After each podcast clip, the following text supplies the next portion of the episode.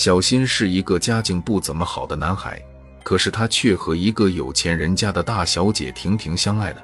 婷婷的父母叫小新凑齐五十万再来提亲，或者买一套有花园、游泳池等的大别墅，否则就别想娶婷婷。这天晚上，婷婷在小新的家里过夜。小新，怎么办啊？我父母要我去相亲。婷婷搂着小新说：“呃，我一时半会哪来的五十万呢？”小新边翻看着报纸边说：“报纸上报道了一群盗墓团伙盗到一个清朝皇帝的墓，将文物全部卖了，赚了不少钱。”小新突发奇想，不然自己也去盗墓。可是他哪能想到盗墓非比寻常呢？何况还要到古代有钱人的墓呢？机关重重不说。一路上不知道会发生什么呢？小新立马把这个想法跟婷婷说了，婷婷想也不想就赞成了。由于经验不足，也不知道哪里有，小新和婷婷选择了在坟地。坟地阴风阵阵，小新一手拉着婷婷，一手拿着一些简单的工具。这时，他们走到一个墓碑比较大的坟前，小新看了看，应该是蛮有钱的，墓碑都这么大。小新小心翼翼地挖着，婷婷站在外面，感觉都要被冷死了。并不是因为这里的风大，而是风阴冷阴冷的，寒到骨子里了。小新挖了好一会，终于看到了棺材。小新走过去，正要开棺，树林里却飞出好几只鸟。小新耸耸肩，撬开了棺材盖，惊奇地发现里面的女人尸体没有头，但是旁边的祭品还是挺多的。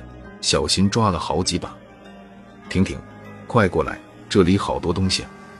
可是婷婷却站在原地，身体不停地发抖。婷婷，你怎么了？小新丢下手上的东西，爬出坑里，摇了摇已经僵硬的婷婷。婷婷这才回过神来，慢慢地抬起一只手，颤抖地指向小新的背后。小新转过头一看，树上挂着一颗血肉模糊。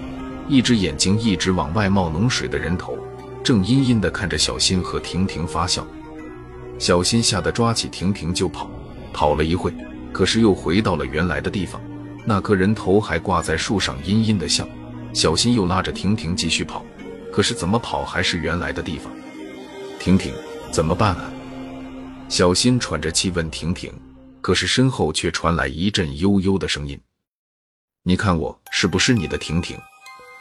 小新的身体一下子僵硬，头慢慢的转过去，自己拉着的居然是那具无头女尸，而女尸的脑袋呢，正咬着小新的肩膀呢。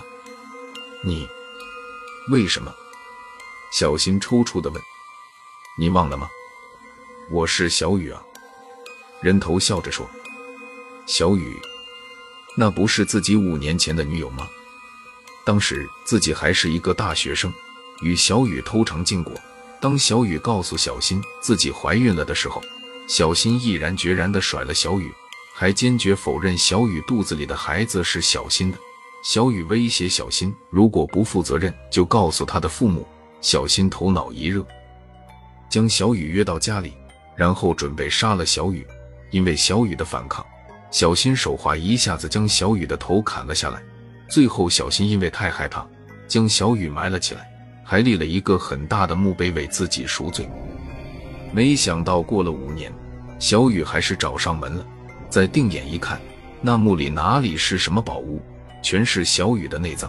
小新看着晕过去的婷婷，慢慢的闭上眼睛，等待死亡的来临。而婷婷在第二天被人发现时，她正和被掏空内脏的小新躺在一起。回到家就疯了，天天喊着有一颗头，有一颗头。